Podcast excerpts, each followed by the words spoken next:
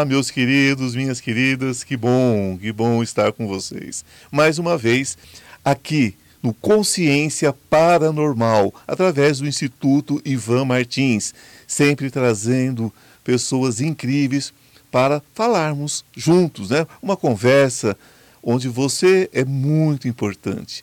Lembrando sempre que os mestres já não estão entre nós, somos todos discípulos, todos alunos, estamos todos aqui para aprender, sempre um pouquinho mais. Como sempre digo a vocês, não é?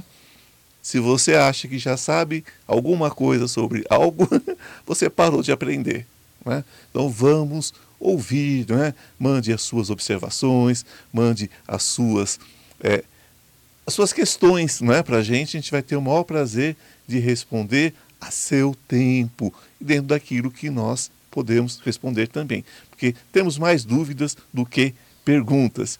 E você já se inscreveu nesse canal? No Instituto Ivan Martins? Não? Gente, se inscreva, é tão simples, né? Vai lá, se inscreva, aciona o sininho lá para você né, ser informado quando nós estivermos aqui né, com um podcast novo. Eu não gosto desse assunto podcast, com, esse, né, com essa consciência paranormal. Então, sempre que a gente estiver ah, aqui, né, estaremos avisando você para que você participe também. Instituto Ivan Martins. Né? Aí tem um Pix. Vocês sabem que aqui é uma luta, né, gente? Então, para a gente continuar trazendo os convidados, mantendo esse, essa nossa consciência paranormal no ar, né? Se você puder participar com alguma coisa, ajudar com alguma coisa, faz um Pix para mim, qualquer valor é muito bem-vindo é? Vamos compartilhar tudo. E hoje, gente, eu trago uma pessoa muito querida que todos vocês já devem conhecer, o meu amigo Jordelei dos Santos. Ele é médio, palestrante, já está há 20 anos né, atuando na espiritualidade, é criador e administrador, gente, do Portal da Paz. Gente, é um canal no YouTube, ele desenvolve atividades de orientação espiritual. Então, Jordelei, seja muito bem-vindo, querido. Ah, que querido. bom, que bom ter você aqui com a gente. Né? Já é um companheiro de outras né, vivências, já estivemos juntos outras vezes.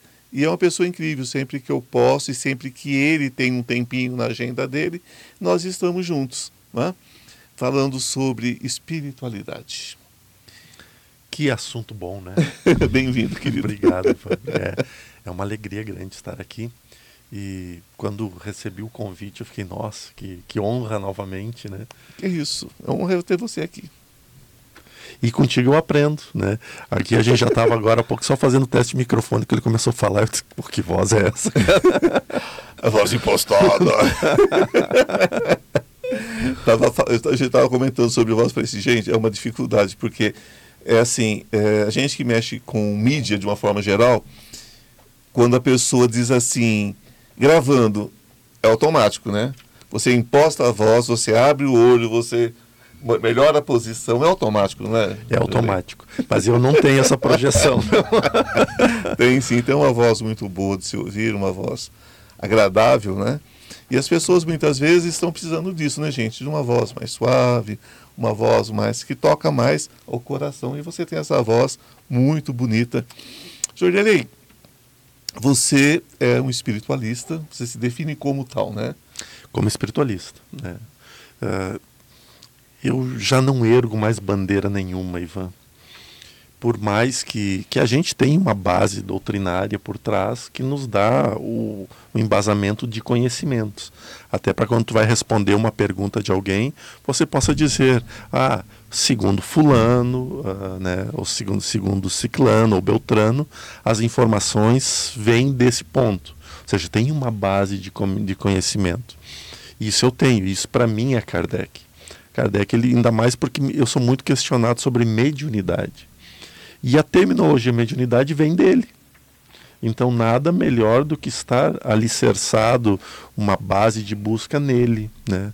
Mas uh, os espíritas não me consideram espíritas, né? Os de fora não me consideram fora. Então, eu sou espiritualista. Uh, e eu costumo dizer, na verdade, que eu sou cristão.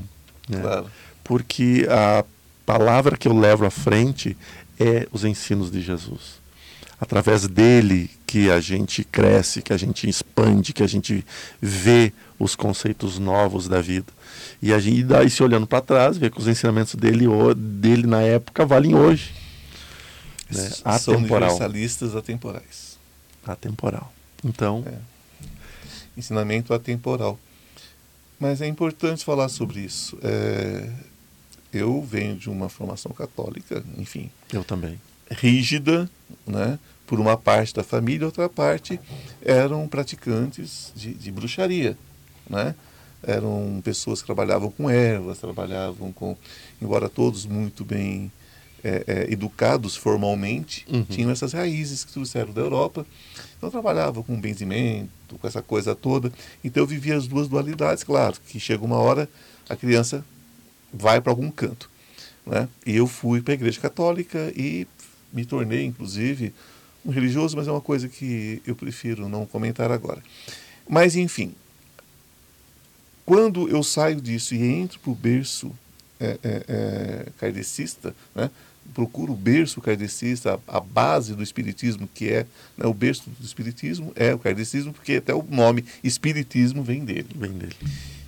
Só que eles também não me consideram espírita, mas gosto, porque eu também não me considero. Então, Muito tá perfeito. Está perfeito, né? Mas o que, qual é o choque que eu recebo? Eu quero gostaria que você falasse sobre isso. O espiritismo ele é estabelecido numa época que tinha que ser aquilo, ou seja, uma sociedade católica rígida que de repente teria que aceitar que não era só aquilo, tinha mais alguma coisa. Uhum. Então, naquele momento, o ideal era aquilo. Depois deixa de ser. Porque o próprio, a, o próprio livro dos Espíritos diz que aquilo que é verdade hoje, amanhã pode ser uma grande mentira. E o contrário também, né? Como é que você vê isso? Você acha que o Espiritismo parou no tempo? Não, não para mim não parou. Eu concordo exatamente com o que tu abordou, mas a gente precisa ver um contexto histórico nisso. Sim, sim. Né? o que a revolução toda industrial que se vivia naquele período, né? E todo o movimento que tem a dominância, a predominância e a dominância da Igreja Católica naquela região. Até e, hoje. Até hoje. O movimento teosofista também tentando entrar com Helena Blavatsky ali. E, e vem exatamente um professor, né, um pedagogo, da própria igreja, né, que trabalhava, ele trabalhava para a instituição, e apresenta um mundo completamente diferente. Então a linguagem dele não poderia sair muito dali.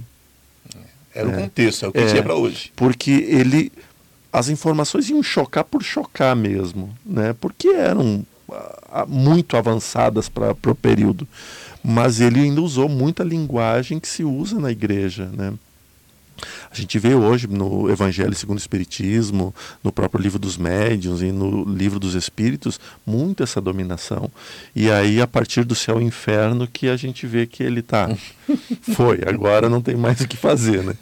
E aí teve toda a repercussão em volta, Espanha, os outros países em volta, que teve a maior queima de livros naquele período que não que foi o ataque mais benéfico para o espiritismo. Claro. Porque ele que divulgou toda a doutrina. Mas fazer sucesso fala mal, né? É, é. Mas hoje, hoje o que eu vejo sim, ah, nós estamos vivendo uma vez mais um processo, porque como para mim tudo funciona de forma espiral, então a gente avança, retorna, avança, retorna, avança, sempre isso, né? E, e se nós pensarmos num outro escritor e professor que é Swanick, ele tem a espiral do conhecimento também, que, que a informação apenas avança. E isso, se nós olharmos o, o conteúdo dos espíritos, né, tirando as pessoas, olhando o conteúdo dos espíritos, a, a informação é atemporal também. O grande problema é que Vou usar nós como exemplo. Né? Claro. Né? Aí entra no centro espírito Ivan, entra no centro espírito Jordelei, a gente vem com as nossas crenças, a gente vem com os nossos paradigmas determinados e a gente vai lá ler um negócio e diz: tá, ó, isso aqui agora é lei. E não era lei. porque Kardec termina suas obras dizendo: em Espiritismo nunca será dada a última palavra. Sempre. sempre né? Ele termina assim, mas as pessoas deram a última palavra. As pessoas determinaram. Por exemplo, imagina que tem um espírito que eu acho incrível a energia dela, que é a irmã Sidufo. E, e, a feder... e alguns setores do, do, do Espiritismo não a reconhecem a obra dela não é reconhecida e nem estudada. né? Então aí não é não é o espiritismo, é as pessoas, né? É, é o que eu falo. É, a, doutrina, a doutrina, ela, ela só pode ir até onde aqueles, aqueles que a praticam deixa ela caminhar, não é? Porque doutrina já está falando, doutrinar, não é? É colocar numa linha e, e aquilo, não é? Doutrina é isso. Eu sou anti-doutrina. Eu sou anti-doutrina, eu não creio em doutrina, eu acho. Não gosto de achismo também.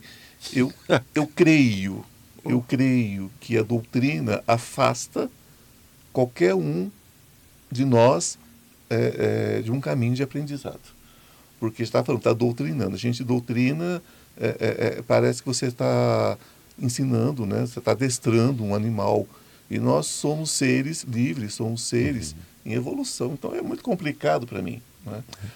Quer dizer, aquele, é, as pessoas às vezes esquecem do básico. Existia um verdadeiro circo né, em Paris, na Europa toda, a respeito de espiritualidade. Né? As pessoas faziam joguinhos, elas não tinham o que fazer, então cansaram dos saraus de música, de poesia e tudo mais, faziam joguinhos espíritas. Né? Fala um pouquinho para a gente sobre isso. Sim, as mesas girantes, as cestas, né? O, na verdade, o Kardec ele chama, foi chamado a atenção por ele ser muito cético.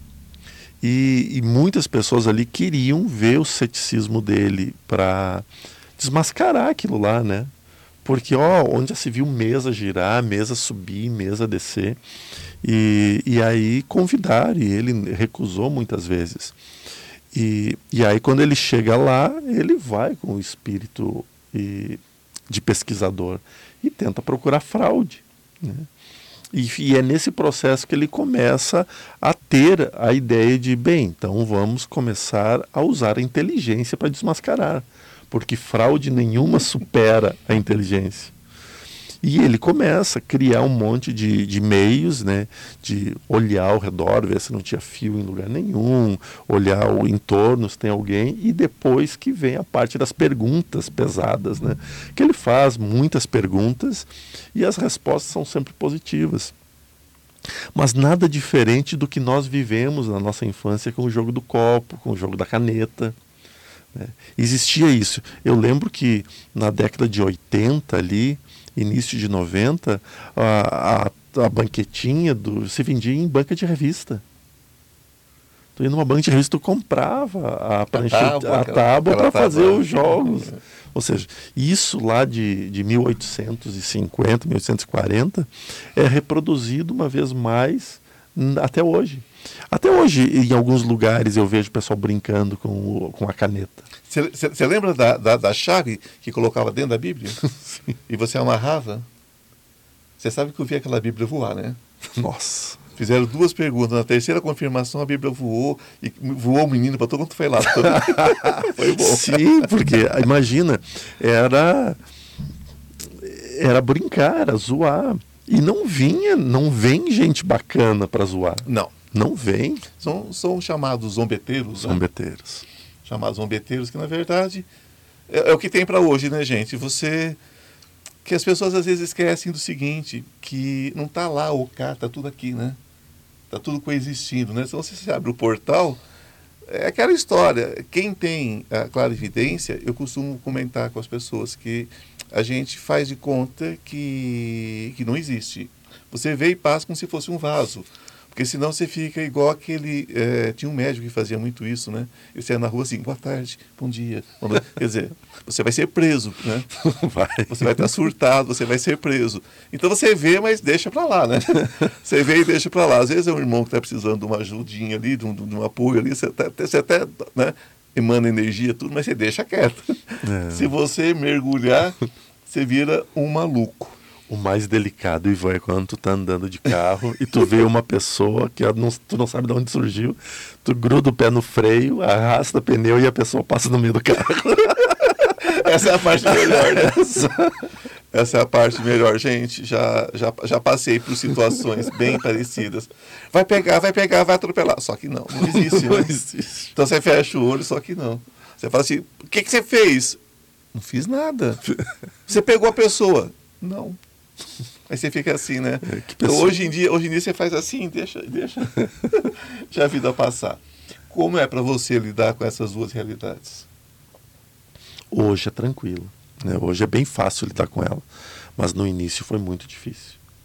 Muito, porque assusta, né? Muito. Assusta. É como diz o, o, os benfeitores espirituais: para ver flores, tem que saber que verá sapo também. Não, com certeza. Né? Mais do que é. tudo. e, e até quando eu estava chegando aqui, eu acho muito interessante, porque quando a gente vem descendo a Consolação, Sim. quando chega naquele posto Shell ali um pouco antes de entrar para Radial Leste, Sim. ali já tem a, a cortina, né? Ali já tem uma cortina de energia que a gente entra e diz, opa, chegamos no centro. Chegamos no centro. Chegamos no centro. É muito bem definido assim, a energia do centro. É, é como se fosse uma. É, é uma cápsula que você entra, né? É. Porque cada vez que você está nos ouvindo agora, nos vendo, cada vez que você fala, olha, ir para o centro é muito perigoso, você está injetando mais um pouquinho de energia aqui para ficar mais densa, né? É hora da gente falar assim, como o centro é abençoado. É abençoado. Eu acho lindo aqui. Né? É lindo, né? Eu estava aqui embaixo no saguão esperando é. fazer o cadastro e olhando, nossa, que lugar bonito aqui. É. A gente tem que tomar esse cuidado para abençoar é, existe uma forma de você se aproximar do negativo e abraçá-lo. Existe uma forma de você né, é, é, é, abraçá-lo como um, um, irmão ferido. Né? Agora, se você abraça ele como o meu inimigo, né, e é meu, ninguém mais tasca, é. fica difícil, não fica? Fica muito difícil. Eu estou fazendo uma experiência, experiência não porque eu já sabia isso, claro. né? Mas o, quando eu cheguei aqui em fevereiro do ano passado, eu ganhei de presente uma violeta. Eu não sei cuidar de flor, cara. Né? Sou, cara, sei lá, não, não sei cuidar de flor. Violeta é difícil. É, e aí tá, deixei lá, dava água todo dia. Eu descobri que não podia dar água todo dia, né? Porque eu tava matando Principalmente se você não colocar na folha, né? você queima a folha. eu, fiz, eu fiz horrores, tudo que podia, que tudo que não podia eu fiz. E aí na em setembro, outubro eu fui para Bahia e, e fiz um, um bori, né? E aí veio lá o, todo o processo do, do Ogum, né, as ferramentas de Ogum. E aí o, um pai de santo que fez disse assim, Jordelei, uh, eu vou botar junto duas espadas de São Jorge, duas folhas, porque daí as pessoas vão saber no aeroporto que, do que se trata, né? Que é um, que é um, um artefato religioso e não armas, né? Porque vem facão, vem martelo, vem, vem né? tudo, é, vem é, tudo, né? Algum, né? É, e aí tá, fizeram ali, botaram e chegaram em casa. Eu pensei, o que, que eu vou fazer com essas espadas, né? Duas folhas para São Jorge. Tá. Quem sabe tá na hora de eu cuidar da minha violeta. aí fui no mercado, comprei um vaso maior, né? Uhum. E, e um, dois vasos maiores. E botei terra lá, botei as espadas de São Jorge e comecei a cultivar. E todos os dias eu vou lá e converso com elas. Nossa, vocês estão ficando bonitos, olha só que bacana.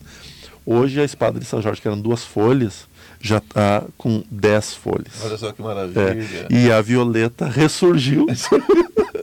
e agora está dando sinal que vai é, dar. Se ela flor. não apodrecer, porque o problema da violeta é que ela apodrece. Eu colocar um entalho, ela apodrece. Então tem que deixar ela é, com água sim, mas sem é. encharcar as folhas. Né? É, mas é, é, isso que é. Ah, esse é o ponto que eu quero, que era para enfatizar o que tu disse do centro.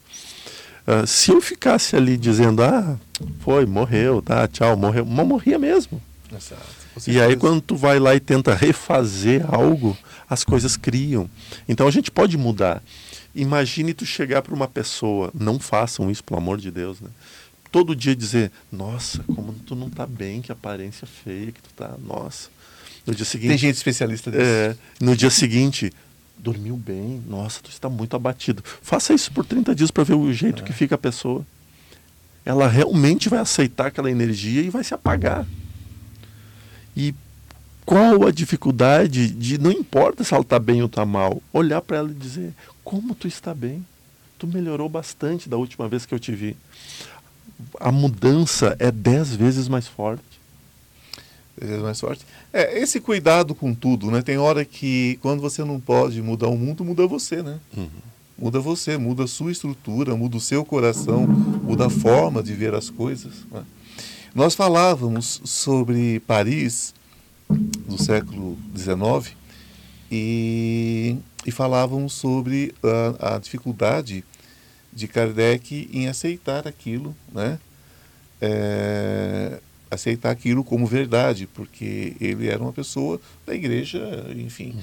e ele era um homem da ciência também. Então, para ele era muito difícil aceitar. Né? Tanto é que ele tenta emplacar o espiritismo como ciência, até para ser mais aceito, que foi uma coisa que foi difícil separar uma coisa da outra. Né? Uhum. Até hoje ainda fala é uma ciência. Não é uma ciência, é uma filosofia, qualquer outra coisa, mas ciência não é. Né? Mas na época até isso se tentou. Agora, quando a gente fala que ele foi experimentar para ver se não era uma picaretagem, é porque não faltava picaretagem, né? Como não falta hoje. Nossa. Né? Você pega uma pessoa que perde alguém, uma pessoa que está sofrendo, que está chorando, e você mostra para ela uma possibilidade dela matar a saudade, está valendo qualquer coisa, né, gente? A pessoa, se tiver dinheiro, porque ninguém dá, ninguém dá golpe em pobre, né? Vai dar golpe em quem tem dinheiro. Aí vem com, a, com o papo de que está mostrando a pessoa ali, a pessoa acabou de desencarnar, já está dando notícia. Então isso é, é, tem assim picaretas homéricos que estão na história aí, né? Tinha aquelas irmãs, tinha um monte de gente tá, que fez muita coisa durante muito tempo. Como é que era isso? É, é, como é que era isso em Paris? Era muito forte, era, é, na Europa toda, né? Era muito forte. Como é que ele conseguiu trabalhar isso? Você tem conhecimento sobre esse assunto? Como é que ele conseguiu trabalhar? Porque existia picaretagem, gente, e era séria. Uhum. Igual tem hoje, tem muita gente diz que faz isso, que faz aquilo e não faz. A gente é. sabe que não faz. Né? Como é que era isso? Eu sei muito pouca coisa em relação a isso, Ivan. O, o que os estudos dizem é que estes eventos onde se manifestavam eram cobrados. Porque reunia a pessoa para ficar vendo barulho. Um círculo, né? Um círculo. E teve muitas casas que foram realmente desmascaradas por Kardec. Que tinha lá um fiozinho de nylon puxando a mesa, que tinha um monte de coisas. Teve muitos que foram. E, e muitos aos quais Kardec tentava retornar para ver aonde que estava o furo, porque como ele já tinha encontrado furo antes, estava. E foram nesses que começaram os primeiros estudos sérios, né? que com perguntas e respostas. E eram muito simples, sim e não, nada mais do que sim e não. Mas hoje nós enxergamos exatamente este problema. Uh, as pessoas prometendo o que não pode dar. E veja que a gente só está replicando o que Sempre. acontecia anteriormente. Na, na, França, nesse período, todo o ocultismo, né, toda a parte de espiritualidade era escondida porque era. Pecado. Né? Não, nem sei se era tido um como crime. Igreja, é, era um crime, contra, a igreja. igreja. E nós sabemos que a gente vinha há uh, 300 anos, mais ou menos, isso é nada para o tempo em relação à Inquisição onde nós tivemos inquisidores na, na igreja assustadores. Ainda existia na Espanha alguma coisa, ainda tinha alguns resquícios. Ainda. Sim, no sim. século XIX ainda tinha resquícios. É, nós tínhamos lá Inácio de Loyola, Torquemada e reticências, né, para não citar eles, e todos, que foram perseguidores. Então, o, o esse movimento da espiritualidade da, dos benzedores, de todos, ele era muito escondido. O mesmo que ocorreu com o cristianismo de Jesus, que era perseguido pelo povo romano, né? Tanto é que uh, virava um circo, né? Botavam lá no, no Coliseu e, e matavam sim. a rodo, né? Se você entra no Coliseu hoje, você sente essa energia, uma coisa horrorosa. É. A energia está lá condensada e, e, parece que é renovada, né?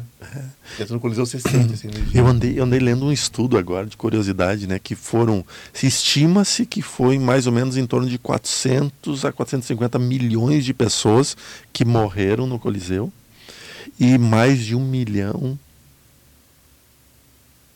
de animais, alguma coisa assim. É, trazia da África, trazia de todo canto, né? É. Trazia os gladiadores da, da, É um horror. do mundo todo. Eu sei que são números assustadores, assim, cara. E tá lá, a energia fica no lugar. É, porque tem o sangue, né? É, tem sangue. Então, isso da, da picaretagem, eu, eu posso falar mais em relação a hoje. A gente anda na rua aqui. Seu amor em 24 horas. Essa é braba. Essa, em 24 horas é difícil. Cara, em uma semana já é, em 24 horas. Seu amor ainda hoje, uh, seu amor em tanto. Gente, não se abarganha com a espiritualidade. Eu trago o seu amor em cinco minutos. Te dou um safanão para você se amar. É o único amor que você pode trazer de volta é o seu. Boa. Amor próprio. Boa. É cinco minutos. É um tapa é. na orelha, é cinco minutos traz o amor de volta. É. E a comunicação com os espíritos, Chico, ele era cirúrgico ao falar. Sim. Que ele dizia assim: Eu só sou carteiro. Eu só sou Chico carteiro. Maravilhoso. É. Então ele nos deixou muito claro que a comunicação é de lá para cá. Só tem esse canal. É. Por exemplo, eu recebo muitas perguntas. Ah, fulano desencarnou há tanto tempo. Será que ele já reencarnou? Eu disse, meu Deus, calma, gente. Nós somos 8 bilhões de, de seres aqui vivendo e calcule de 5 para 10 vezes esse número no mundo invisível para saber se em pouco tempo fulano vai voltar. E o que é o tempo, né, Jordelei? É, pô, é. O, o que é o tempo, Jordelei? Você, você crê que o tempo espiritual segue esse padrão nosso? Porque a pessoa fala, são 100 anos para reencarnar. Tá, mas esse apêndice de tempo pode ser um sopro, né? Pode ser um sopro. Nem sempre 100 anos, porque eu já recebi em trabalhos de desobsessão espíritos que estavam 200 anos perdidos. Não tinham nem encontrado o auxílio ainda. E nem sabia quanto tempo era. É, né? nem sabia. Nem sabia. Eu creio em reencarnação sucessiva. Eu particularmente creio em reencarnação sucessiva. Mas é o que vai linkar a nossa, o nosso próximo assunto. Porque, por exemplo, quando eu recebo o, o, o meu cliente é, para o oráculo para quebra de contratos, ele nunca vem sozinho. Nunca vem sozinho. Então, é, muitas vezes vem com seres, né? Esses seres podem ser seres muito interessantes, no, no, sentido de a gente percebe que são seres de luz e alguns momentos não, alguns momentos são seres muito complicados e pode ser plasmado, pode ser uma coisa só energética, né? Mas você firma os olhos, acabou, né? Se for plasmado, vai embora, enfim. Mas tem os que ficam. E você uhum. vê que não é um espírito, é um ser que está ali, dimensional, alguma coisa assim. E aí, hoje a gente ainda chega e fala, a pessoa fala, olha, você não está sozinho tem isso, isso, isso, isso. Ah, você pode tirar? Eu falo, olha, você abriu um portal. Né? Tem que ser feito um processo para que você feche esse portal. E não é assim e não é mágica. Quantas mágicas são pedidas para você? Dez por minuto. não, estou brincando, estou exagerando. Mas é isso, por exemplo. Ontem, ontem eu fui num podcast Sim. E nesse podcast ah. tinha movimentou muitos espíritos. Né? Foram três horas e meia, quase quatro horas de podcast e movimentou muito espíritos. Espíritos das pessoas que estavam ali ah, mandando pergunta e tudo. E que vem, porque o ponto de, de atração é onde está acontecendo a energia. Claro. Então vem. E, e aí eu saí do podcast, claro, a espiritualidade protege, nos, nos blinda, porque nós estamos a serviço. Mas eu cheguei em casa, eles estavam lá também, estavam na minha casa. E eu louco de cansado, e era meia-noite já. E, e aí pensei, não, se eu for dormir agora, o bicho pega. Né? Aí fiquei assistindo uma televisão, baixando a vibração, mudando a vibração para poder dormir. Fui dormindo depois das duas da madrugada. Assim. Com certeza. Isso quando não acorda à noite, né? Não, não me acordaram, graças a Deus. Quando acorda à noite, tem pouco tempo, eu conto muito isso aqui, que eu acordei pendurado, feito um frango. Uau. Né? E as mesmas, as mesmas criaturas que eu tinha ajudado uma pessoa é, do exterior, que eu tinha ajudado ela tirada da casa dela, da família dela, estava me, me sugando, né? Uhum. Exatamente pelos chakras Das da mãos. base dos pés, Caramba. da base dos pés, né? E estava me sugando, né? Uma coisa assim. Eu falei, ah, então tá, né? Eu falei assim, vocês juram, né? Que vocês vão brincar comigo agora, né? Eu falei, uma hora dessa, eu tô com sono. Mas enfim, você tem que levar no humor, né? Tem que levar no humor. Gente, uma das coisas mais simples que eu digo para vocês é o seguinte: simplicidade. Né? Simplicidade. Simplicidade. O mundo espiritual é simplicidade. É, já aconteceu contigo agora, minha curiosidade. né? eu sou lá. convidado, mas deixa eu Não, por perguntar. favor, pergunte. É um bate-papo É, aqui, gente. o... Já aconteceu de alguém chegar para ti assim no atendimento e na primeira oportunidade ela diz assim, ó, não, é que eu não, eu não, eu não vim para fazer nada, eu só quero saber o que tu tem para me dizer. Nossa. Isso é pior que eu quero saber qual é, qual- eu quero saber qual é a minha missão. né? Porque mas essa pergunta é tão, essa pergunta é tão, é tão genuína. Nossa, Quando a gente, quando a gente entende essa pergunta, ela é muito genuína, porque essa pergunta é a pergunta que vale um milhão de anos-luz, né? não vou falar um milhão de dólares, isso não vale, isso não vale nada nesse momento, mas um milhão de anos-luz de caminhada. Porque o que você tem para dizer para mim? Gente, quando você olha para uma pessoa, o que é que você tem ali? Você tem um referencial áurico, que com certeza você vai ver se tem alguma questão física ali, mas a pessoa está preparada para ouvir? Né? Nunca está. Aquilo já chegou no corpo, em que nível está, em que plano está aquilo, em que corpo está aquilo. Né? Você vê, ok? Ah, eu tenho eu tenho hoje a questão da máquina. Eu passo a pessoa por uma máquina e falo para ela, olha, segundo essa máquina, isso, isso, isso. Agora você procura um médico para confirmação. Que a nossa obrigação é essa. Gente, nós não somos médicos. Não somos. Então, a nossa obrigação é essa. Ah, você vê, por exemplo, a pessoa é, é, é- é cercada de seres que estão envolvidos com questões emocionais. Aquela pessoa está só sozinha. Vocês acham que a gente precisa de um, de um, de um tarô, que a gente precisa de um oráculo para ver isso? Não. Eu, às vezes, vou a podcasts, né, que sou convidado, e eu faço 30, 40 consultas é, é, por visão psíquica. Eu não preciso de um oráculo. Porque você- a pessoa se conectou, você olhou, né? Só que tem uma coisa, fala o que você está vendo. Quer dizer, aí a pessoa tem que fechar a sua agenda à tarde, né? É isso, Adelei. É A isso. pessoa tem que fechar a sua agenda à tarde, porque 50 minutos não dá. Não dá. Não dá. Eu estou sendo cruel? Não, não Porque está. não dá. Não dá. Então a pessoa tem que chegar, você, você abre ali, vê o que precisa ser visto ali, com algumas, algumas questões. Geralmente a gente localiza a pessoa no universo, né? Para filtrar.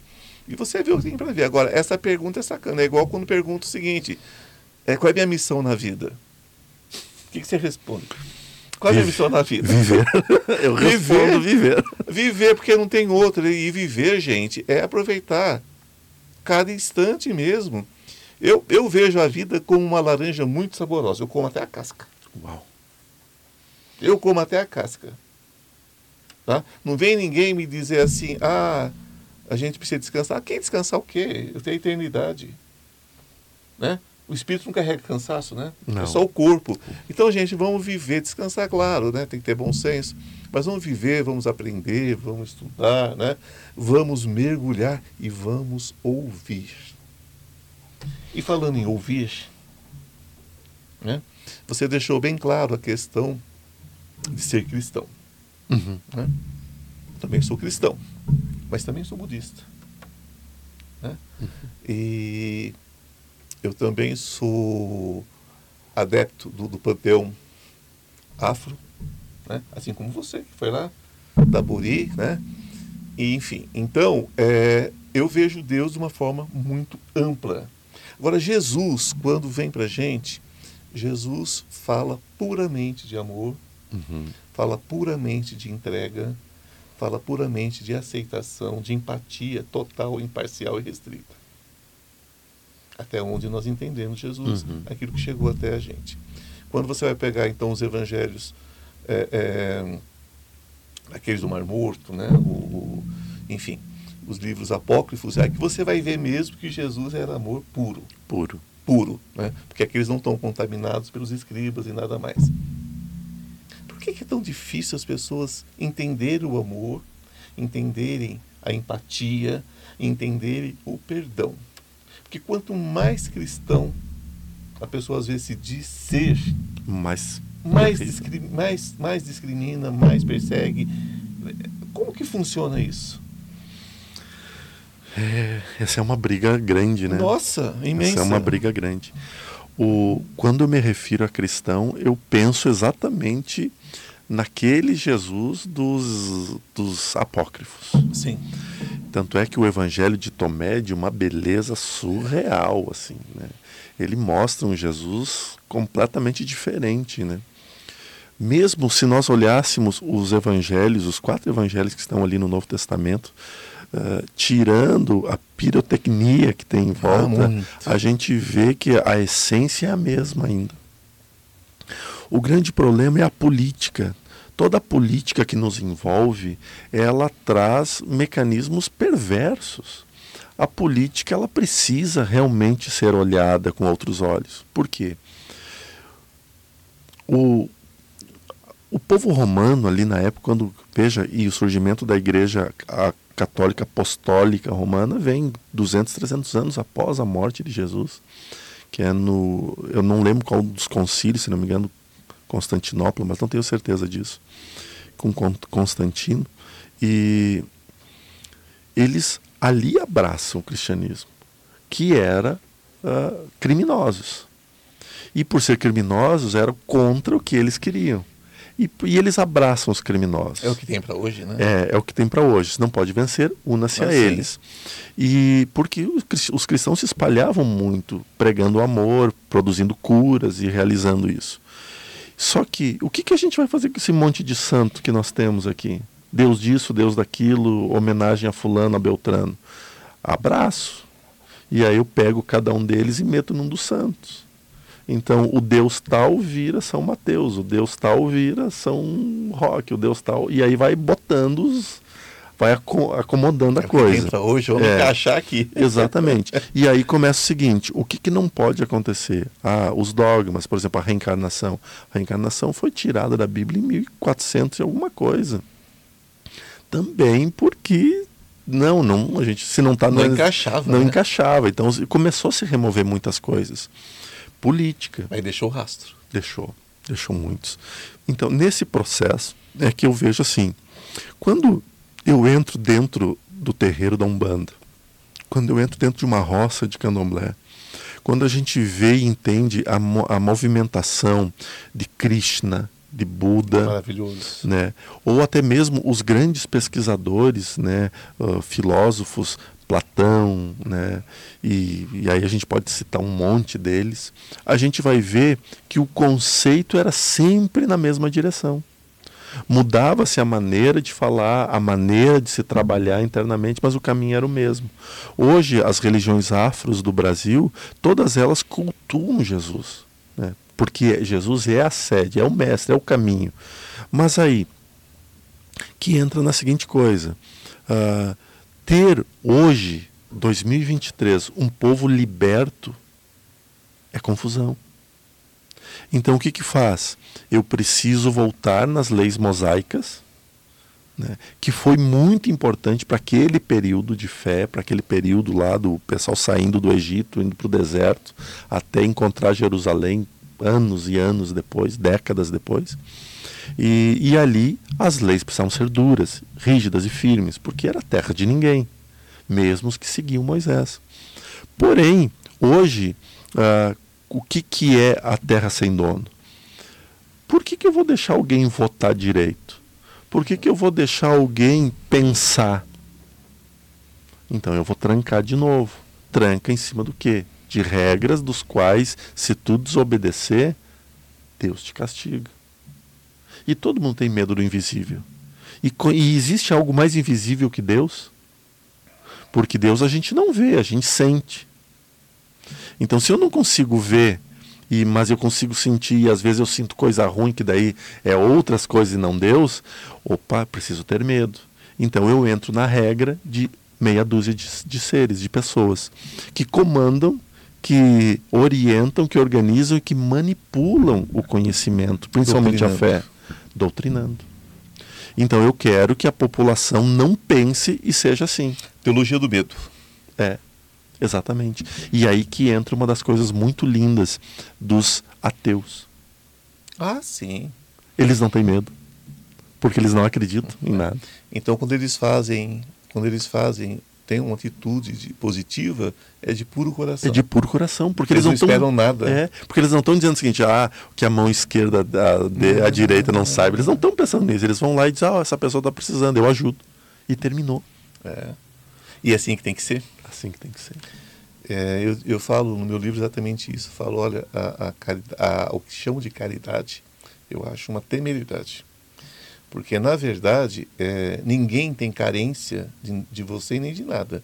Porque ele é Deus encarnado, ele é, ele é o próprio Deus encarnado, porque nós somos a fagulha de Deus. Então, nós não precisamos de nada, de ninguém, precisamos de todo mundo. Mas esse precisar de todo mundo é porque a gente está dentro da mesma sopa energética. A gente está dentro do mesmo mundo. Então, a gente se apoia, mas sem esperar nada. Porque se você esperar alguma coisa, né, se você receber um obrigado, já está, olha, já está além do que, do que, do que você merece. Porque você só merece o seguinte: o prazer imenso de fazer. O prazer imenso de sentir que alguém se beneficiou por uma atitude sua. Isso é muito simples, né? Isso é muito básico. Mas as pessoas têm essa dificuldade e, e, e usam, talvez, dessa fé para fazer as suas atrocidades. Né? Como as pessoas usam a fé para fazer atrocidades? Eu fico indignado às vezes com isso. Eu sei que cada um dá o que tem e recebe o que acredita merecer. Não tem vítimas nesse mundo, né? Uhum. Mas como as pessoas auxiliam essas outras pessoas a se machucarem. Como as pessoas têm essa. Onde está escrito? Onde está escrito que esta pessoa é o máximo e que aquela ali é lixo? Onde está escrito isso? Eu, eu já estudei algumas escrituras algumas. Imagino. Você, né? Já estudei algumas escrituras. E eu nunca vi isso escrito. Em lugar nenhum. Discrimine, mate, você é melhor. Né? Por que as pessoas têm essa necessidade básica de ter desafetos, de escolher desafetos? É uma maneira de, de, de subir um, um degrauzinho, alguma coisa?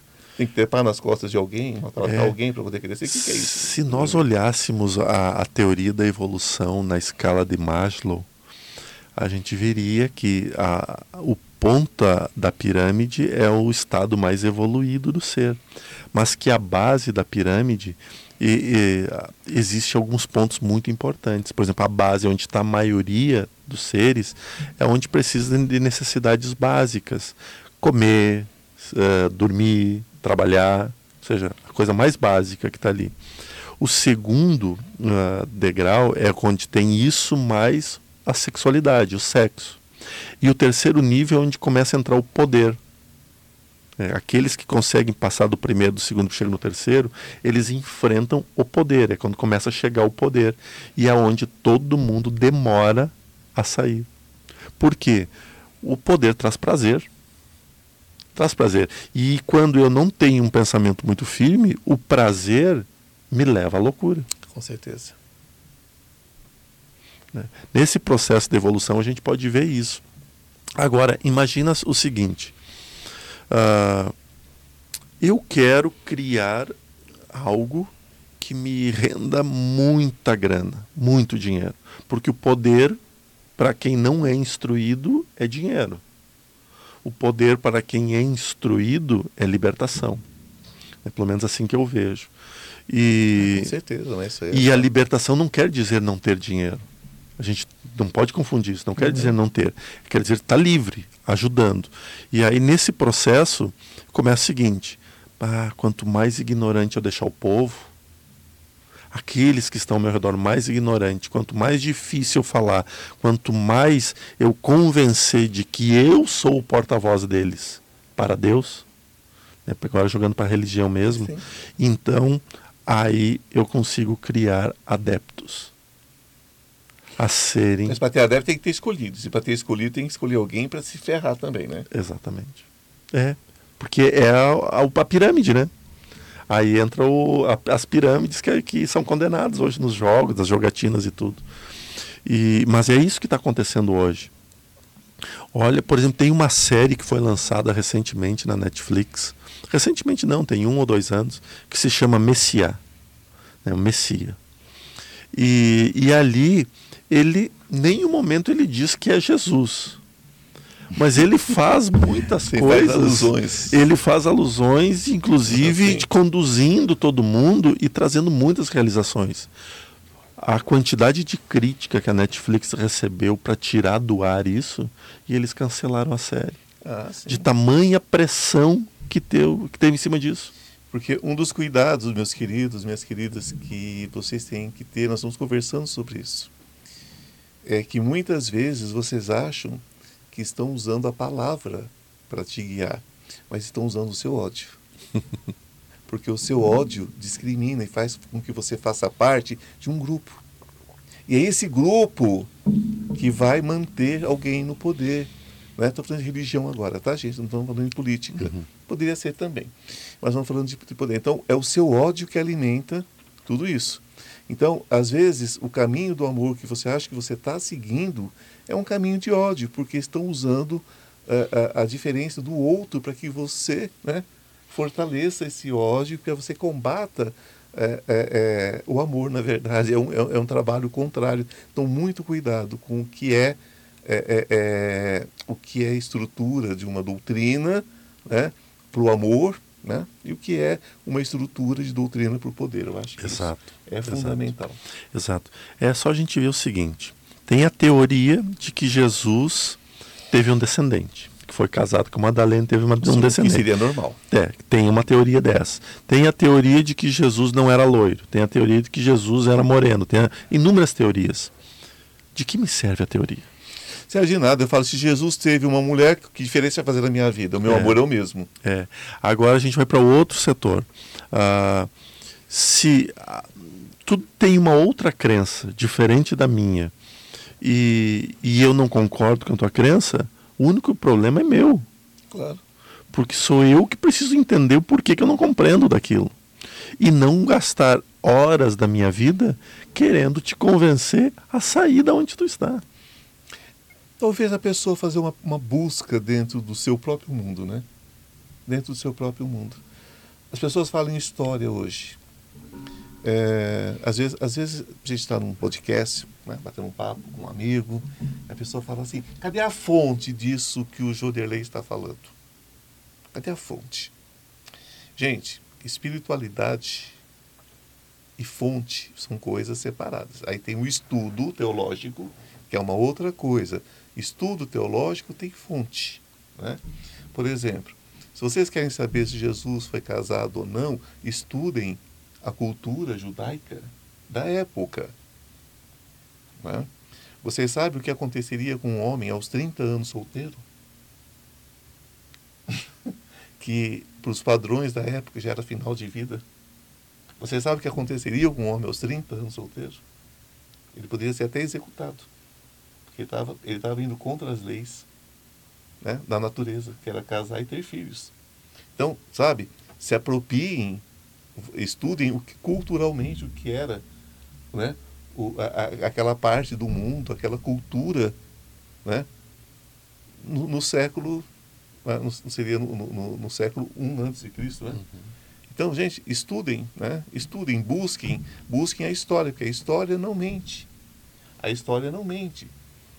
Madalena, só de seguir Jesus, porque tem até o evangelho dela, se ela não fosse casada com um deles, ela seria executada em praça pública, porque ela estava seguindo homens sendo solteira. Gente, é uma questão de história. Você concorda, Adelei? Que as pessoas têm que buscar um pouquinho mais dentro da própria história, porque a história, tá, essa história é história escrita, gente, não é história. Essa é história escrita. Uhum. Né? Essa história da cultura judaica, eles têm, eles têm aí não sei quantos mil anos de história escrita. Então, né, a, a, a, se aproximem do conhecimento. É, tem um outro ponto que é, também tem que se olhar, que Maria também não viveu sozinha após a morte de José.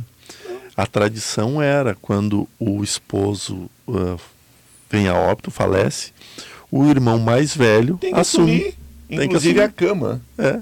Inclusive a cama. Porque até as irmãs solteiras, se ficou solteira, o, a irmã que casou divide o marido com as outras. Na cultura antiga era isso. Era isso mesmo. Era isso. Então, quer dizer, é uma questão, gente, de cultura. Né? Ela teve Jesus, teve outros filhos. Teve outros filhos. E qual é o problema? Eu sou, eu sou alucinado com Maria. né? Eu sou o que se chama de Mariano. Eu, eu tenho um apego imenso com Maria, tá? E eu não estou nem aí se ela era virgem ou não, estou nem aí. A, a, mensagem, a mensagem de uma mulher, né, de 15 anos, que traz um, um, um Messias, que traz um, um, ser assessorado, né, que, que dá, que, que, que, é, é, que fornece o corpo físico, né, gera o corpo físico. Gente, para mim é maravilhoso. É. Para mim já bastaria. É. Por que, que as pessoas complicam tanto? Porque Dogma. querem. É, dogmas, exatamente, porque querem deixar as coisas uh, de forma mais abstrata possível. Veja, por exemplo, a virgindade de Maria vem exatamente em função uh, de outros cristos que vieram, que também têm a lenda de servirem de virgens. Como Krishna, por exemplo. Sim. E aí, bah, mas Jesus não pode ficar para trás, né? E, e botaram Maria Virgem. E na, na tradução se diz: todo o primogênito, todo primogênito nasce de uma virgem. Porque é a primeira vez que ela tem um filho. Então tem, nas traduções tem muitas coisas a ser discutidas. Mas nós aqui precisamos aprender muita coisa. Aprender sempre, aprender sempre, questionar sempre. Uhum. Gente, é, se eu tenho alguma coisa que eu quero é, é, trabalhar nessa vida com as pessoas que, que me seguem, com as pessoas que me escutam nas minhas palestras, nos meus cursos. É isso. Perguntem sempre. Uhum. E tem que sempre, se você acha que você sabe de alguma coisa, pergunta mais, aprofunda mais. Tá? Lógico, não vai ser, não vai ser o doido da doida da palestra, aquela que faz todas as perguntas sozinha, ninguém mais fala, né? manipula, né? manipula a palestra toda, não faz o doido da doida da palestra não, que é complicado. Mas é, é importante que a pessoa se manifeste, é importante que a pessoa busque porque é o que nós estamos fazendo, né, Jordelei? Buscando. Buscando. É. É, aqui se fala muito sobre esse assunto, viu? É. Fala muito sobre esse assunto. É, dois pontos. Quando nós, é, é, voltando para o berço espírita, né, para o kardecismo, uh, não te incomoda, às vezes, a, a forma como é feita uma preleção, como é feito uma oração, é, com tantos enfeites, com tantos arpejos, com tantas coisas. E a pessoa humildezinha que está ali muitas vezes, que mal tem ali um, mal tem ali um estudo básico, fica assim. Concorda pela beleza do que uhum. está, pela beleza das uhum. palavras, mas não sabe necessariamente o que significa. O significa. É. Como que você vê isso? Por exemplo, você pega um, um, um, um máximo para mim, né? O máximo, Chico Xavier. Me desculpem os outros, gente, mas Chico Xavier é Chico Xavier. Né? Não tem conversa. A humildade daquele homem era uma coisa absurda. Absurda. Ele tinha um carinho, ele tinha um. Sabe? E, você vê que, apesar de ele ser um homem com pouca instrução a, a, a, acadêmica, digamos assim, não tinha uma instrução acadêmica, ele tinha, acho que tinha quarta série primária, uhum. mas ele tinha uma erudição, uma, né? mas ele sabia chegar no coração das pessoas. Como é que você vê isso hoje, ainda insistindo com isso, né? Quem viu uma preletora, o preletor viu todos. O, o, o cabelo é o mesmo, a, o tipo de roupa é a mesma, o colar é o mesmo, viu todas, né? E a forma de se expressar. Uhum. Que eu fui convidado quase a sair de um grupo de estudos, porque eu fiz uma oração e eu não estava sozinho. E eu estava só entre médios, não tinha mais ninguém. Quando eu terminei, a, a presidente chegou para mim e falou assim: Como você se atreve? Ela falou: A presidente sou eu dessa mesa. Como você se atreve? Você viu como você chamou a atenção durante a sua oração? Eu falei: Desculpa. Pedi desculpa e passei uns 10 anos lavando o banheiro do centro. Eu nunca mais voltei para a mesa. Eu ia só para lavar o banheiro do centro e distribuir café. Eu falei, eu sei qual é o meu lugar. Então eu mudei, né? Uhum. Eu mudei e eu passei a fazer o trabalho de, assess de, de assessoria dentro do, do, do, do, centro. Então, gente, é, é, isso você acha que você não acha que isso afasta um pouco, ou pelo menos é, é, é diminui aquilo que podia ser feito dentro desses, é, desses centros hoje ainda? Porque é um grande berço né, de conhecimento para quem busca. É uma porta de entrada muito grande. É, eu já. Eu nem gosto de lembrar muito, mas eu tenho muitas histórias como essa tua também. E ainda mais de pessoas que eu ajudei. Né? Eu ajudei e depois fui né, julgado. Mas o que eu resolvi fazer é mostrar a espiritualidade simples. Tanto é que eu falo isso sempre em todas as lives é um do Portal caminho, Paz. Né? A simplicidade da espiritualidade. Este é o objetivo do Portal Paz. Então, assim, qual o problema de eu estar tá de bermuda e camiseta? Nenhum. É, qual o problema de eu é. estar, uh, de eu falar com a, com a minha linguagem mais simples que tem? Então, as minhas preces e as minhas orações são sempre da forma mais simples possível. Procuro não deixar nada erudito, porque eu, o que é erudito ele vai entender. Sim. Ele já vai entender. Agora, aquele que ali não tem, é para ele que eu é preciso. É para ele, com certeza. É para ele que é necessário. Então, já passei muito por isso. E eu vejo, por exemplo, uma necessidade muito especial da espiritualidade porque nós temos uma, um outro ser que, que merece o nosso carinho, que é o Divaldo Pereira Franco. Ah, não, eu tenho né? maior respeito por ele. E veja que ele só vem. Que, só que para mim é o número dois. É, não, não, eu nem penso em número. Mas não, a gente não, vê assim. Não, porque a gente, o que eu falei em preferência, né? É. Então o Chico Xavier sempre vai ser. Né? Sim, é. ele é maravilhoso, não. Gente, Devaldo é maravilhoso, nem se questiona isso. É porque Chico Xavier era aquela história, né, gente? É o nosso é o nosso primeiro grande expoente, é, né? É. E ficou é. muita coisa, né? Numa é, vida. Mas veja que o, o, Chico ele veio para escrever e para fazer outros trabalhos. O Divaldo veio com a oratória. Ah, o Divaldo tem é perfeito, o dom né? da oratória, e é meu perfeito, Deus né? do céu. E, é e aí muitas pessoas querem imitar ele. Complicado. imitar, imitar um Divaldo é muito, é muito complicado.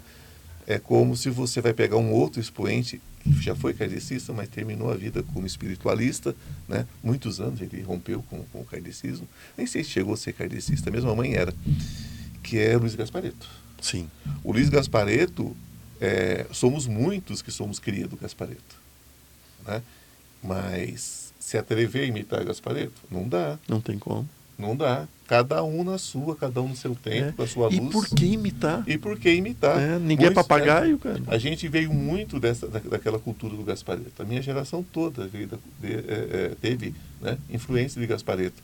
Mas imitar não dá. Né? E se a pessoa tentar imitar um Devaldo, não tem jeito. Talvez seja, hoje, o, o, o, o, o mais culto dos espíritas. Né? É o mais culto em todo sentido, né? Uhum. Tanto a cultura direta do conhecimento, como a cultura em relação ao trato do outro, uhum. né? É incrível. É.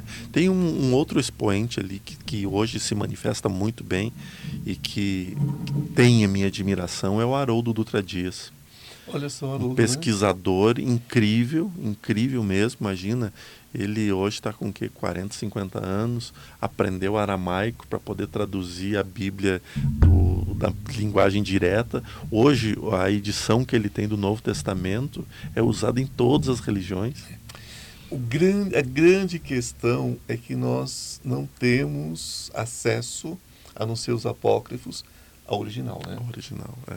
Então, é, os escribas sempre acrescentavam alguma coisa então, as pessoas não sabem, mas nós temos pelo menos umas 10 Bíblias diferentes. Uhum. Né? Que deveriam ser todas iguais, mas são é. diferentes. Por quê? Porque vêm de origens diferentes.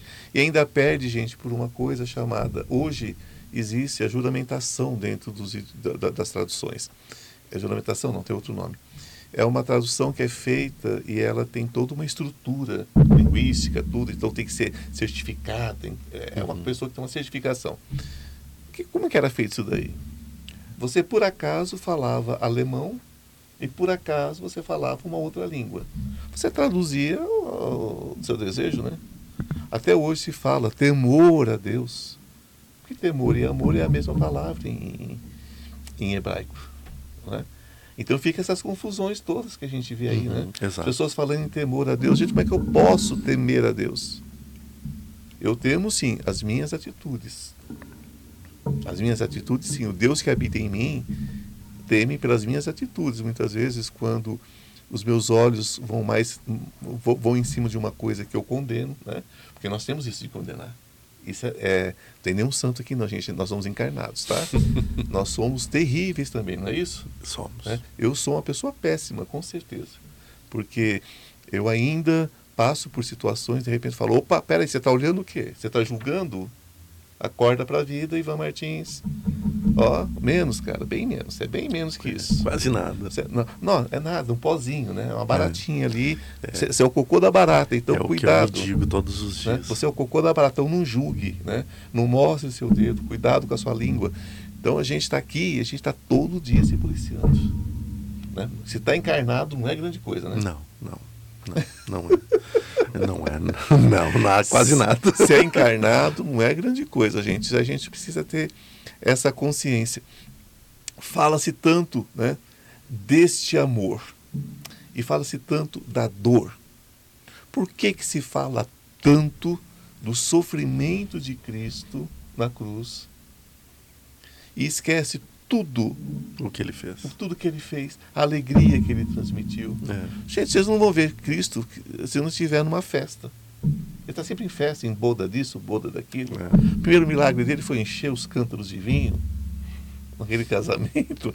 Então, gente, para quê? Para que colocar ele do jeito tão, do jeito tão sofrido, né? É. As últimas 12 horas do Cristo é. viveram a eternidade. E não os 33 anos e dele. não os 33 anos. É. Sobre os outros três anos de, de, é. de, sacerdócio, né? Que foram incríveis.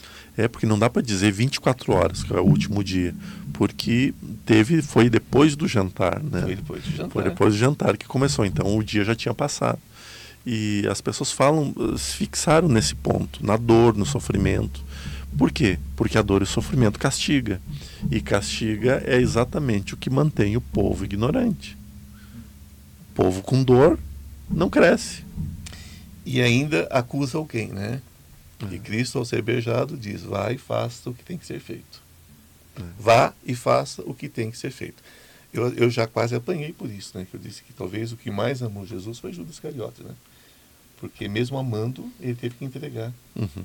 para a morte. Não foi, não, não, foi, não, foi. Não foi o que foi dito? Foi, foi. Vá e faça o que, o que tem, tem, que ser, ser feito. feito é muito amor, não é? É muito amor. Você tem que entregar uma pessoa que você ama. Então, até hoje, né? Até hoje é, é, é... mas é sempre tem que ter um culpado. Você acha que você acredita que a, a, a fé hoje ela é baseada na culpa ainda? Totalmente. Totalmente. Todo mundo se apega a isso. Tanto é que num dos rituais, eu falo porque eu sou católico, né? Fui católico, não Sim. sou mais. E minha culpa, minha tão grande culpa. né? No próprio rito da missa a gente diz isso. É a confissão comunitária, né? É. Exatamente quando você não faz a confissão no confessionário, você vai receber a Eucaristia. É. Eu acredito na Eucaristia, eu creio. Eu vi numa. Inclusive, quem falava muito sobre a Eucaristia era Chico Xavier. Uhum. Que ele dizia que via a consagração. É, eu também vejo. É, é, e é maravilhoso, é, uhum. com certeza. A gente vê que, que desce aquela. Nossa, é, é uma coisa fantástica.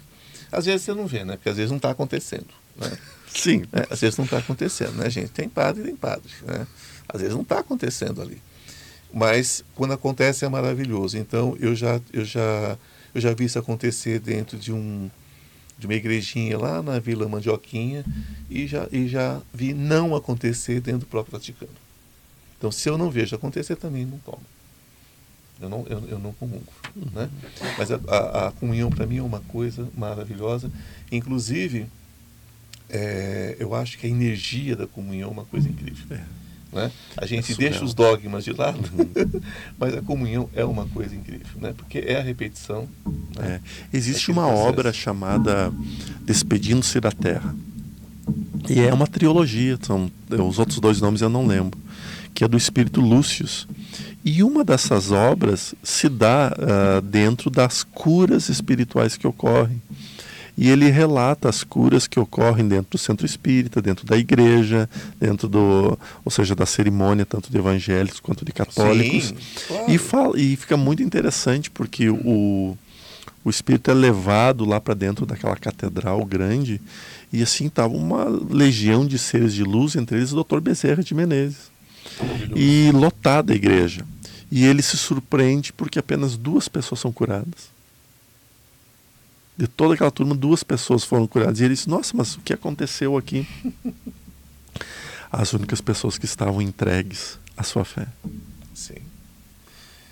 É o, é, gente, é como ter uma luz. Eu tenho uma luz aqui acesa, por exemplo. Eu preciso de dois polos para cá, né? Então, na cura, há dois polos. Há aquele que se diz é, um facilitador da cura, que é o pastor, é o padre, é o presidente do centro, quem for. O médium. É. é o médium e o receptor, né? Então, eu, eu quero que você receba uma cura e eu creio que você vai receber. E a pessoa disse, eu creio que estou recebendo. Está recebido. Está recebido. Né? Uhum. Do jeito que você disser, será. Né?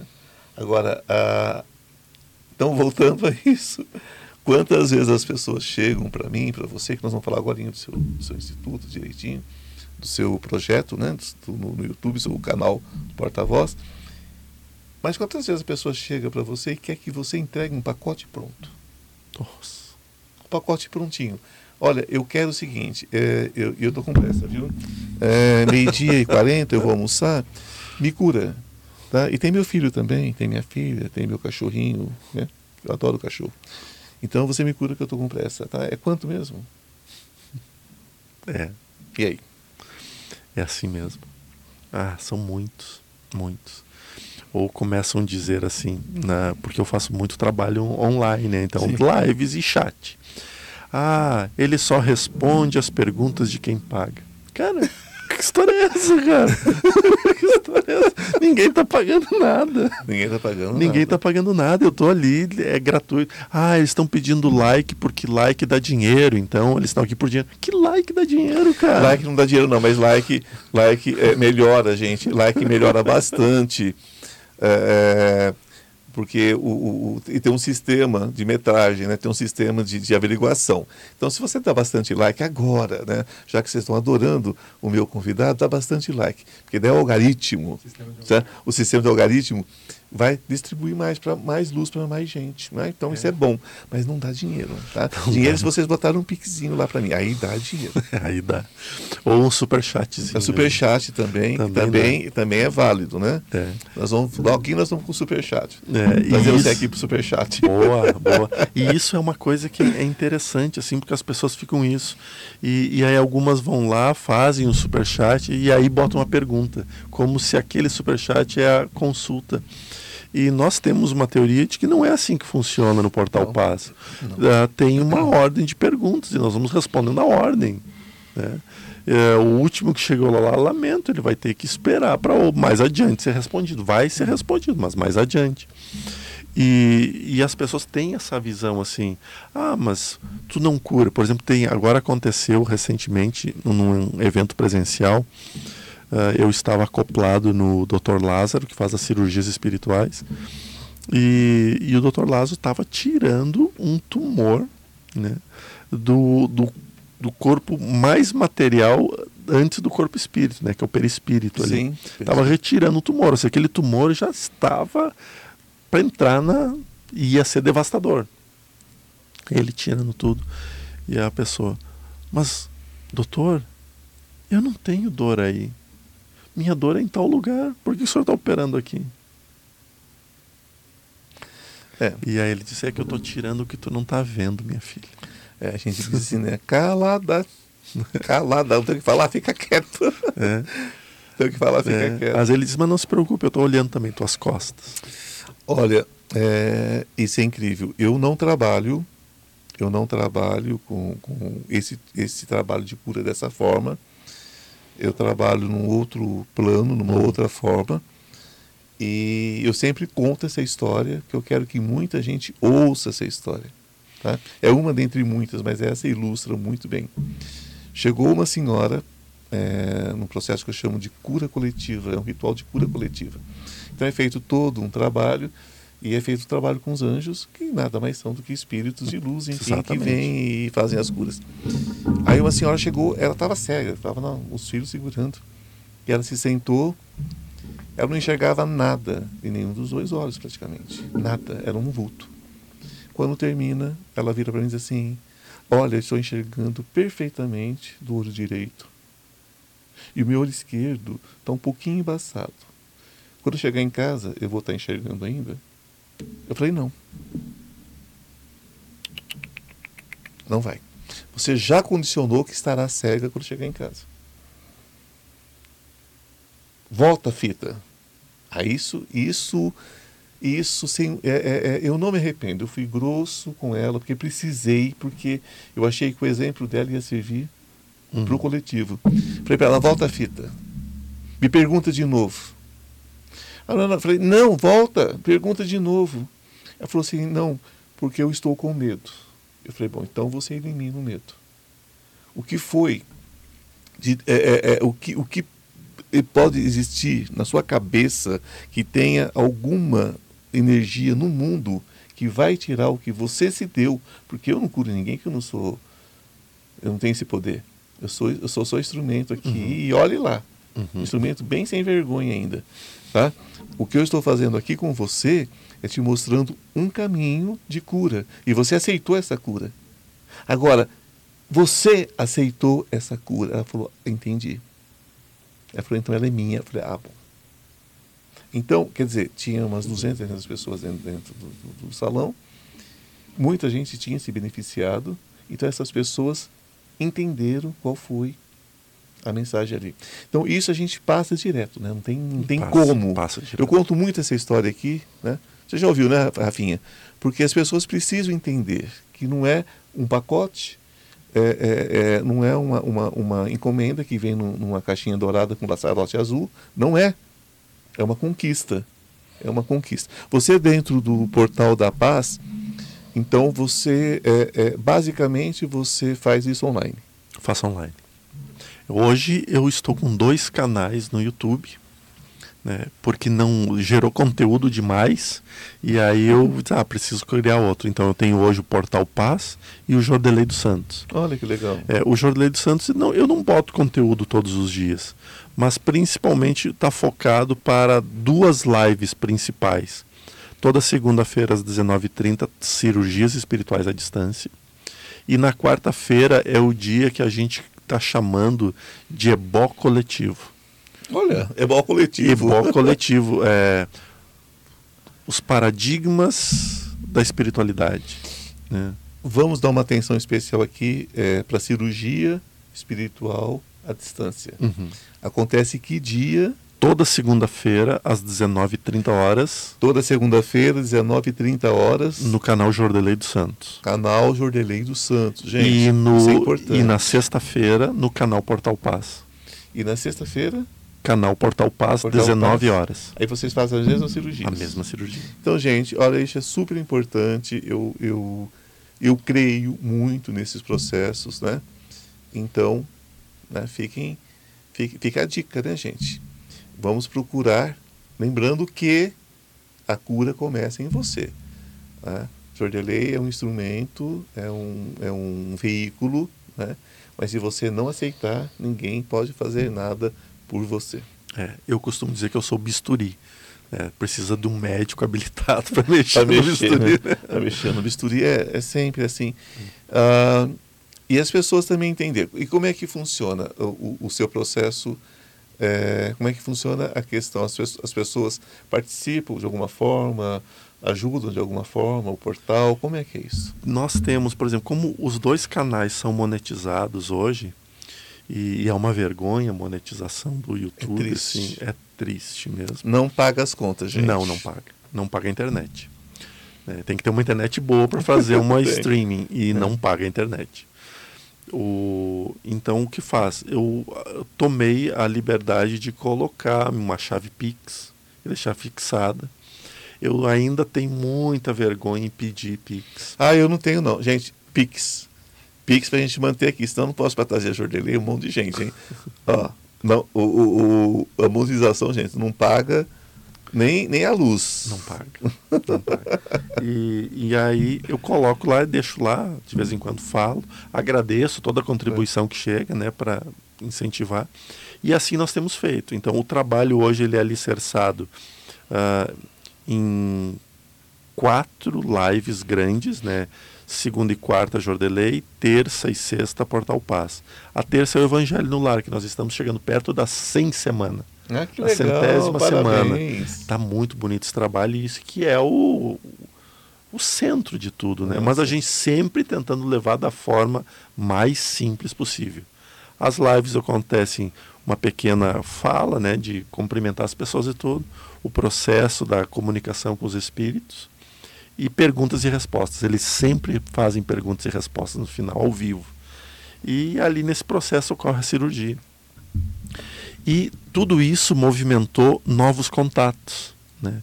As pessoas foram chegando, foram trazendo contatos. Hoje nós estamos em parceria com o Amor Fraterno, ECAM. Uh, ECAM é a Hospital Espiritual Casa de Amor. E também com o Instituto Amélia Rodrigues. Olha só. E, e o que, que faz isso? Nós estamos fazendo eventos em inúmeros lugares para ir fazer o trabalho. Por exemplo, no Instituto Amélia Rodrigues, no, uh, tem o Fabrício Guerra, que é psicografa. No Portal Paz tem o Jordelei que faz cirurgias.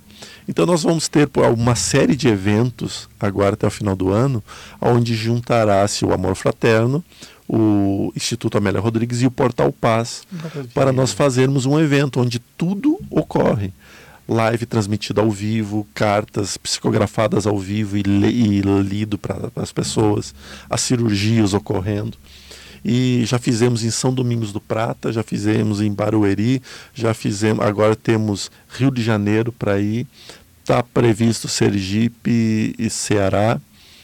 E vamos para o sul, fazer todo o sul também, Santa Catarina. Pegar a rede social para ver toda essa agenda, é. né? Que de repente vocês têm vontade aí, ó, de conhecer a Jorelei aí, né? É. Tá mais um contato, aí você vai, aí você vai pessoalmente para lá. Pessoalmente. Vai pessoalmente, gente. Aí é um trabalho super incrível. As suas cirurgias são.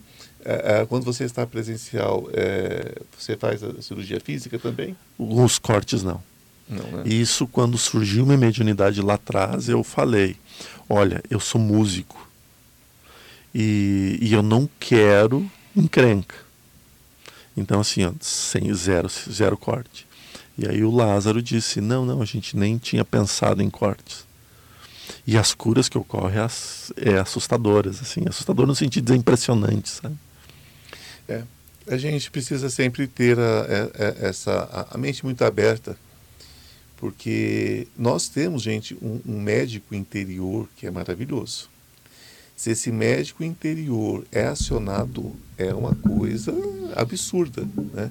E a cura, e a cura uh, através da espiritualidade é muito essa conexão, né? É, a gente percebe, né? Eu fui, eu fui a, a minha médica que eu faço é, os check-ups, né? Uhum.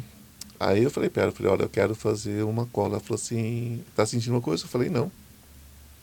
Eu estou sentindo nada, mas eu quero fazer porque eu passei pelo meu aparelho e eu vi alguma coisa no intestino, então eu quero fazer uma colonoscopia. Aí ela falou assim, ok, então eu vou pedir. Não precisaria, mas vou pedir. Tirou um pólipo. Né? Tem cinco dias. Então você veja que o meu médico interior disse para mim. Né? Agora, por quê? Que quantas vezes eu eu já ajudei pessoas a tirarem isso sem necessariamente passar por um processo. Mas eu tinha que passar na carne, eu tinha que passar uhum. no corpo físico. Então passei, né? É, tirou, acabou. É, é, a maioria deles são, são, são benignos, né? Mas não seria daqui dois, três anos. É. E eu não passaria. Então a gente é. precisa ter isso. Às vezes a pessoa chega e eu falo, olha, você precisa passar por um processo. Uhum. Você precisa. Né? Testemunhar a fé. É, você precisa passar por um processo. Então, passe por um processo. Vai ao seu médico, vá, vá porque tem alguma coisa. Né?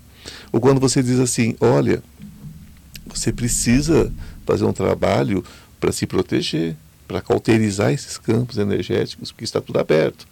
Você dá brecha, vem tudo, né? Uhum. Se você abrir, vem tudo. A pessoa tem dificuldade nessa aceitação. Tem, tem, tem. Elas, querem, elas querem um milagre instantâneo, não querem nenhuma, não tem nenhuma responsabilidade sobre si mesmos. Né? Uhum. Isso você convive direto. 24 horas. 24 o, que, que, o que, que você diria sobre o amor nos nossos tempos? O alimento mais necessário e o mais carente de todos. É isso que eu diria. Porque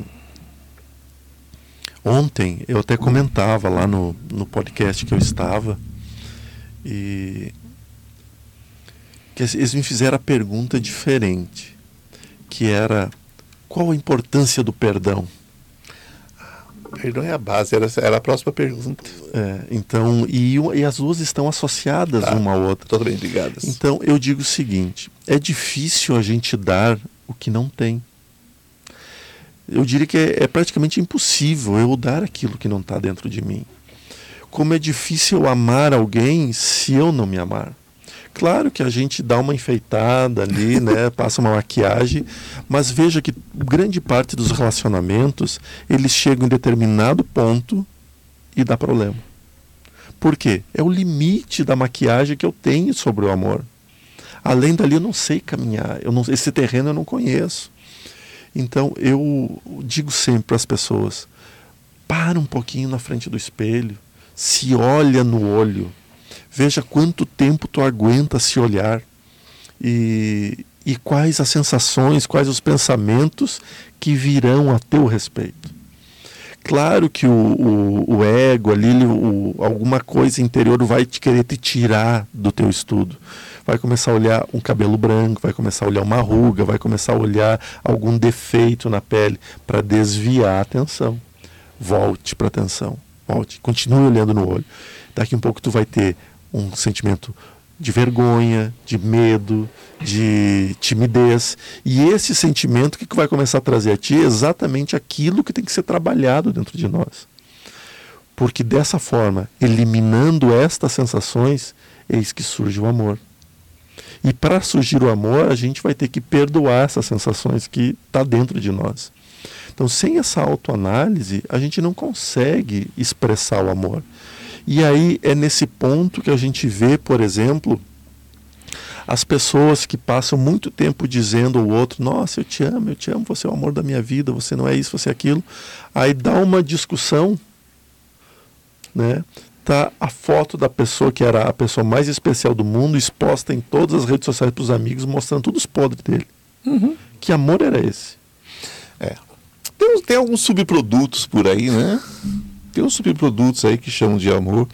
Eu digo que o amor, o, amor não vinga, o amor não, não, o amor quer o bem do outro, né? É. Se você ama a pessoa, a pessoa vai embora, tchau, beijo, vai com Deus. É, seja feliz. Né? É, é, mas é muito isso, né? É quando o filho sai de casa, a mãe, amo tanto meu filho, meu filho me abandonou, mas ele vai ver. Oi, é. cadê o amor da mãe? É, é. Né? Você não vai ser feliz com seu marido porque você foi contra a sua família. Oi? É. Gente, é. Né? É isso, né? E, e, a, e, as discussões também de ideologia religiosa. Nossa! Né? Por exemplo, numa família que daqui um pouco um é espírita, um é bandista, um é evangélico, outro é católico. Sim. Ficam degladiando-se interiormente por uma questão de nomenclatura. Que fazem a mesma coisa. Fazem a mesma coisa todos. É. E, e aí o que faz? Falta de amor. Né? A gente vê aqui na sociedade tudo. Tem uma das coisas que eu admiro em São Paulo isso eu falo para todo mundo. uh, o pessoal aqui não buzina. Tem pouco buzinaço. Pouco mesmo. Vai para o Rio Grande do Sul. Tenta entrar Goiás. numa rua. Tenta entrar numa rua para ver o que acontece. Nossa, é buzina em cima de buzina. Tu tá no trânsito, vai, abre, tem um espaço de dois veículos que dá para entrar sem problema nenhum. Quando tu dá sinal para entrar, pá, buzina. É porque o gaúcho também, o gaúcho ele resolve tudo com chimarrão, né? É. Tá tudo certo. Toma no chimarrão, tá tudo certo. O, o, paulista ele resolve de outro jeito, né? Infelizmente é. é um dos trânsitos mais violentos do Brasil. E aqui eu já vi sacarem arma no trânsito assim, com muita facilidade. Eu já vi um cara descer e pegar um motorista de ônibus bater na frente do filho. E o filho gritando dentro do carro, foi horrível assim.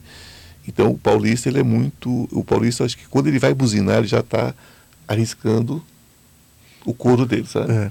Eu acho que é por isso que o paulista não buzina tanto, porque é, o negócio é mais embaixo. Mas aqui eu acho mais, eu acho bacana. é, tu mostrou uma outra visão, eu estava mostrando a, lição, a, a visão amorosa de São Paulo. mas, é, bom saber, é bom saber qual, qual, quais são as diferenças, né? No sentido assim que aqui existe uma violência no trânsito, aqui é muito comum violência no trânsito e a gente tem que emanar luz, na verdade. Uhum. Mas só como observação, né? né? Então eu acho interessante que eu, consigo entrar no meio do engarrafamento e dobrar na primeira é. quadra que todo é. mundo ajuda. Isso eu acho muito bonito aqui. E tem. Tem um guia que acompanha ele. ele tem um guia que acompanha ele no volante. Um guia de trânsito. um guia de trânsito, olha só. Porque, gente, é bem difícil. Não, eu consigo. Todas as vezes que eu tentei, eu consegui. É. E isso me chamou muita atenção. Me, me trouxe um negócio, olha só, não sabia que existia. E isso. você é um dos poucos médiums que eu conheço que dirige, né? Ah, sim. Eu não dirijo. Eu não dirijo e estou bem, bem acompanhado por muitos que não dirigem. Eu, eu não dirijo porque tem hora que eu não sei onde eu estou, né? Como é que eu vou dirigir? É. Não, tem, não tem hora que você dá uma sumidinha assim, você fala, o que eu estou fazendo aqui? Sim, sim. Eu já dirigi acho que uns 20 quilômetros apagado. Pois é. E aí, quando eu, quando eu me dei conta que eu voltei à lucidez, eu disse, meu Deus, aonde que eu estou? Que estrada é essa? Eu não vou pegar carona com o senhor de lei. Não, não, mas isso Acho não... melhor não. Tô brincando. É, seguro, é seguro. Eu sou, sou um bom motorista. Eu tô brincando, querido, eu tô brincando. Mas é, é, complicado. Eu não dirijo por isso. Eu, eu, tenho, eu tenho momentos que eu sou completamente desconectado. É. Eu, eu falo com, com, com os meus orientadores, eu falo, olha, por favor, quando estiver trabalhando, me deixa. Uhum. Né? Não encosta muito, não, porque de repente eu vou ficar com cara de pastel, né? Você imagina eu, eu numa entrevista alguma coisa e de repente eu paro, né? O que eu estou fazendo aqui, onde é que eu estou? E acontece, né? Acontece. Então a gente tem que ficar sempre é, esperto. É, hoje, quando eu estava vindo para cá, e eu até engraçado, porque eu saí cedo de casa, mas eu peguei tudo trancado. E aí eu percebi que tinha alguns momentos em que eu sentia que o carro estava bobo, assim, né? E aí eu, né, macaco velho, eu disse, não, não é o carro, sou eu. Sou eu. Fiz uma oração, né? Me centrei de novo. Você ora aí, nessas horas? O tempo todo. Eu já falo, sai fora. não, eu oro. eu falo, sai fora. Agora não, agora não. É. Eu, eu, eu, eu, eu, levo tudo, com, eu levo tudo com, com, com, muita seriedade, mas ao mesmo tempo eu brinco muito. Uhum. Porque, gente, o que, que viraria a nossa vida se fosse levado muito a sério? Assim, sabe? Não, não, não, não, você não vai levar a sério. Mas se fosse levado muito a ferro e a fogo, você imagina o que, que seria a nossa ah, vida? Um caos. Né? Um caos. A gente olha, a gente olha uma pessoa, você vê a, a doença muitas vezes, você vê a questão que a pessoa está sofrendo, o emocional da pessoa. Né? Você está vendo que a pessoa vai se arrebentar. Você olha para a pessoa, ela, ela vai te ouvir, muitas vezes, e muitas vezes não vai te ouvir. Uhum. Quantas vezes a gente recebe uma pessoa, se olha para ela e está escrito assim: olha, vai se estrepar. Mas vai se estrepar feio. Você chega orienta e fala: olha, agora seria a hora de você pensar nisso, nisso. Né? Você consegue enxergar por aqui? Não. Olha, você precisa se cuidar, você precisa. Ah, claro. Eu falo com você depois. Gente, esse depois, a pessoa toma um café ali na esquina? Não tem. Não tem. Aí você só faz assim. I'm so sorry. É. Lamento profundamente por você. Né? Mas é uma escolha. É uma escolha. Isso se chama livre-arbítrio. E a gente não pode fazer nada. Não pode fazer nada. Você convive bem com a questão do livre-arbítrio? Tento. Ou tem vontade, às vezes tem vontade de dar um safanão. 90% das vezes Nossa vontade de safanão, Senhora. 10% vivo bem. É. Tem hora que dá vontade de dar um safanão, viu? Então, sabe? Um tapa na orelha espiritual, né? É. A gente não está falando em violência física, viu, gente? É tapa na orelha espiritual. É. E a gente se dá tapa na orelha espiritual também. Você já se deu tapa? Não, totalmente. É bom, não é? É bom, acorda. Eu faço muito isso no espelho. Tá? Quando eu estou aprontando alguma coisa, eu vou no espelho e eu bato fisicamente em mim mesmo. Eu falo, ó, acorda, ó. Acorda. Acorda. Se você tivesse que deixar uma mensagem hoje, agora, nesse instante, seja você sozinho, seja você espiritualmente, que mensagem você deixaria para quem está nos ouvindo? Seja em que tempo for, em que hora for, onde for.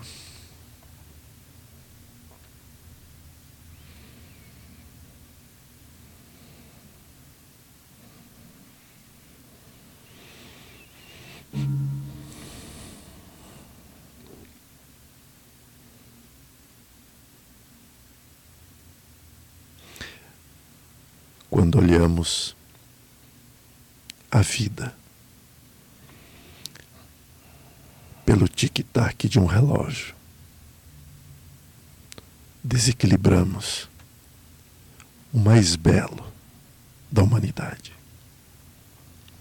A arte de viver sem se preocupar. O ser humano necessita da vida, da plenitude, nos erros e nos acertos.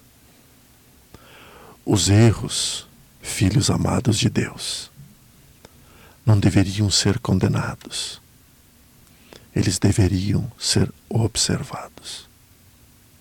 O amor, este, deveria ser exemplificado. Pois a cada gesto, a cada ação, a cada movimento, você se transforma e transforma multidões ao teu redor. Amar e perdoar, energias que de mãos dadas caminham junto contigo. Não perca mais tempo da sua existência bela, olhando para o nada.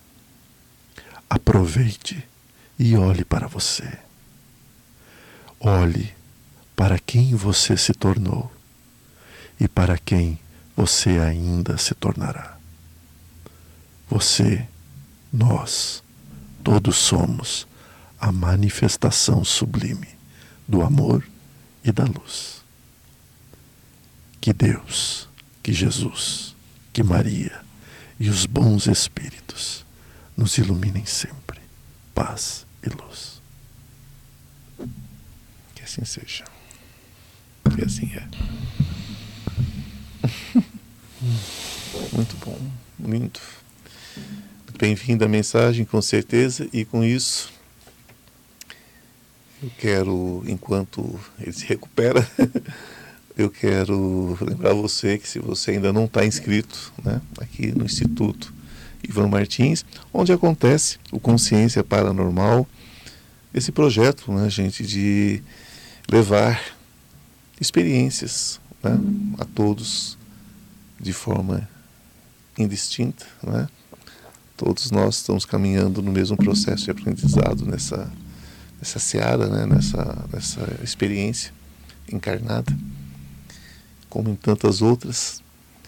Então, se inscreva no canal Instituto Ivan Martins e venha fazer parte dessa família e deixa um like, deixa um comentário, né? E é sempre um prazer estar com cada um de vocês, né?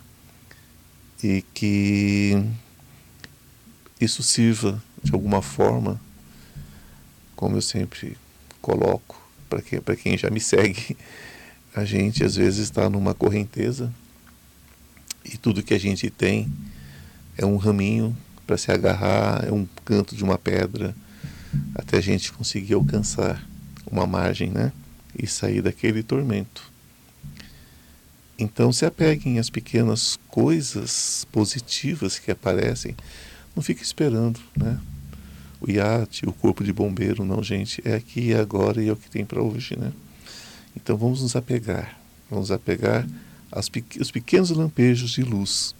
Porque isso sim vai se transformar na grande luz que você necessita em cada e todos nós necessitamos em várias fases da vida.